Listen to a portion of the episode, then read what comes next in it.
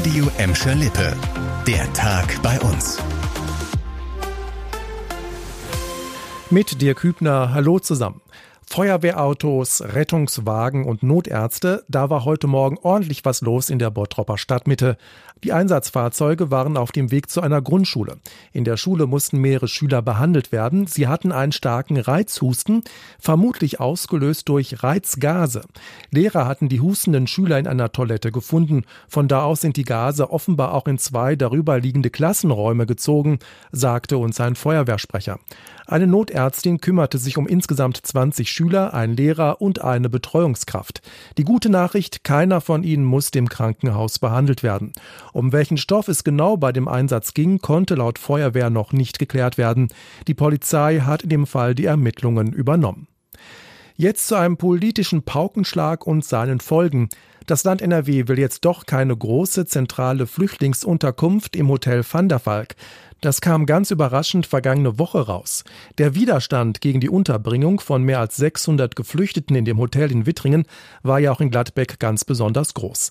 Aber wie geht es jetzt weiter? Irgendwo müssen die Flüchtlinge ja hin. Heute standen Ortstermine an. Bürgermeisterin Bettina Weist und weitere Politiker sind nach Dorsten und Mahl gefahren und haben sich dort die zentralen Flüchtlingsunterkünfte des Landes angesehen und geguckt, wie dort die Menschen leben und wie der Betrieb so läuft. Wichtige Punkte auch für eine Unterkunft in Gladbeck. Für die Suche nach einem anderen Standort in der Stadt hat Bürgermeisterin Bettina Weist heute gleich mal an die Adresse des Landes mehrere Voraussetzungen formuliert. Die Unterkunft darf nicht zu groß sein, muss relativ zentral liegen und die Anwohner müssen bei Plänen und der Einrichtung mit einbezogen werden. Stadt und Land wollen jetzt gemeinsam nach Lösungen suchen. Man denke da auch an Freiflächen und kleinere Gebäude in der Stadt, heißt es in einer gemeinsamen Erklärung. Also ein Thema, das uns noch eine lange Zeit beschäftigen wird. Um Zeit geht es auch beim nächsten Thema. Wenn ihr mit dem Auto in Bottrop und Gelsenkirchen unterwegs seid, gibt es seit heute neue Verkehrsbehinderungen, die euch auf wichtigen Straßen ausbremsen.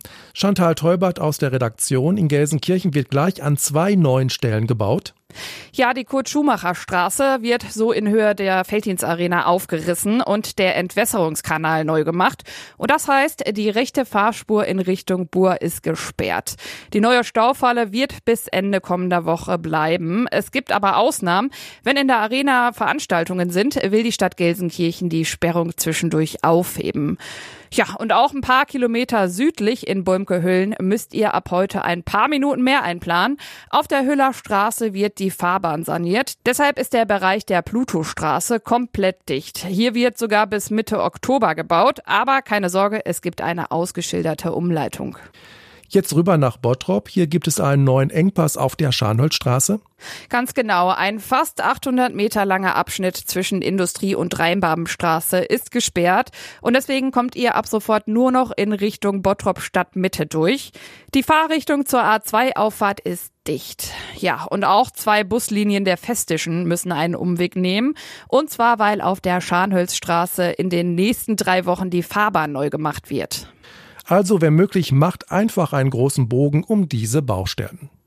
Das war der Tag bei uns im Radio und als Podcast. Aktuelle Nachrichten aus Gladbeck, Bottrop und Gelsenkirchen findet ihr jederzeit auf radio und in unserer App.